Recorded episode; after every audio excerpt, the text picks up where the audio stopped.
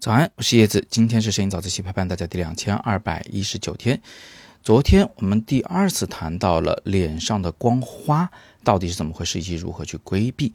那么今天我们就反过来看待这件事情，看看怎么样让脸上出现光斑和阴影，但是它依然是漂亮的。首先来给大家看一张照片，这个是一棵很大的大树，这个树的树冠上呢有一个孔。我看到那个孔的时候，就往里窥探啊，发现里边有树干，然后呢，像是一个小天地一样，感觉你走进去、钻进去，就好像是被它抱在里面了，特别有那种嗯温柔的环抱感，而且层次特别好，对吧？呃，如果人站在中间的话，那么前边近处是有树叶的，然后这些树叶是被阳光照亮的，所以很明亮。那远处也是有树叶的，那些树叶是背光的，或者说是被。被树的阴影挡住的那些树叶，所以是深色的树叶。所以近处亮，远处暗，一深绿一浅绿啊，中间站个人，穿着个白衣服，那肯定是很好看的。我就让钟书同学呢站在里面去被我拍照试试看。结果啊，果然如我所料，这个地方拍照极为的漂亮。我一边拍就一边在赞叹啊，说这画面层次感、光感都太好了。唯一就有一个难点，什么呢？身上有很多光斑。这个光斑啊，我们之前第一次谈这个脸上光花的时候，有专门提到过，说这些光和影的结构啊，它有时候会扰乱我们对一个人的正常的面部结构的判断。就比如说鼻梁应该是挺的，我们这个可能它突然出现一个阴影，就觉得这个鼻梁就不挺了，或者甚至是歪了，有这个可能啊。或者那鼻梁上突然出一个光斑，导致一个本来很挺的鼻子变得过分的挺了，它扰乱了我们对脸部立体结构的观察。从而这个人就变难看了，不好看了。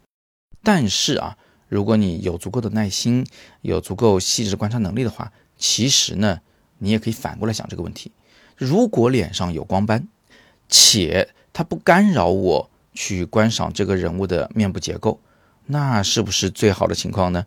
嗯，确实有很多人喜欢这种感觉，他们管它叫做光感，对吧？就是好有阳光的感觉啊，因为他的脸上都出现了那个。光斑，那这个就麻烦来了。呃，你有时候光斑在恰当的位置，有时候不在，我们就要多做尝试，然后再来试着判断哪些光斑是可以保留的，哪些光斑不要。这里面有两种办法可以改变光斑和阴影的位置。第一种办法呢，就是由摄影师自己多连拍几张照片，因为树影光斑啊，它随着那个叫什么，呃，风吹草动。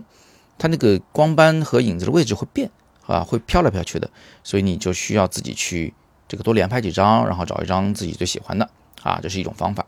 但是更重要的是第二种方法，就是你能不能让模特他自己站的位置前后左右的动一动。这一点钟书同学真是费了脑筋了哈。随着我的指令，我让他往前一点点，往后一点点，每次就挪那么一两毫米是吧？啊，顶多一两厘米的位置，不停的在找。到底哪个位置出现了光斑呢？会真正能够呃扬长避短，能够强调他脸上的优点，能够掩饰他脸上的缺点。来是反反复复拍了很多张很多张照片，才有了这么一点点满意的。那我给大家看一看到底多少张啊？从第一张开始到最后一张拍这个场景，我一共拍了哎二百三十九张，哈，真的是非常非常的多。现在啊。除了刚才那张负面案例以外，呃，其他的这张我选出来的照片呢，都属于我觉得光斑还算比较好看的，就没有太打扰他的脸部结构。不知道你们是怎么想的？在每一张照片下边啊标了个号，你可以根据这个照片的标号来投个票，告诉我你最喜欢的是哪张人物脸上有光斑的照片。最后一张照片呢是脸上没有光斑的，把所有的光斑都躲掉。如果你喜欢他的话，也可以向他来投票。有人可能会有点疑惑，说叶老师，你一直说脸上不要光花了，不要有那么多光斑，这会儿怎么又说又有光斑了？这摄影正过来反过去啊，什么话都被你说掉了，是不是摄影是种玄学啊？啊，没有一个标准答案的。其实是这样啊，摄影也好，艺术也好，它都有自己的规律，它并不是个玄学，只不过是它的规则有点复杂啊。咱们也不用太着急，一步一步学，先学基础的，学如何去这个解决麻烦、规避问题，再学反过来的知识点，就像我这两天给大家讲的这个知识点一样，我们反过来运用，然后增加难度，但是依然让照片变得更好看。再强调一次，艺术不是玄学，它只是规则过于复杂，所以需要我们付出更多的时间，慢慢来学习。如果你想系统全面的学摄影，就直接点击今天的文章底部的阅读原文，去看我的自由摄影师 Plus 这门摄影大课，一次学全，所有烦恼全解决，而且融会贯通啊，那感觉是相当的爽的。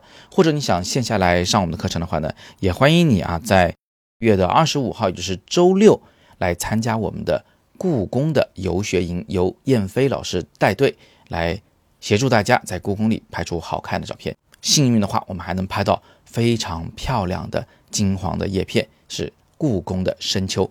对应的详细信息和报名方式，请见今天的第二条图文链接，或者是语音下方的那个蓝色的字，那个链接点进去都可以看到。小班授课名额有限，所以预报重塑。今天是摄影早自习陪伴大家的第两千二百一十九天，我是叶子，每天早上六点半，微信公众号“摄影早自习”，不见不散。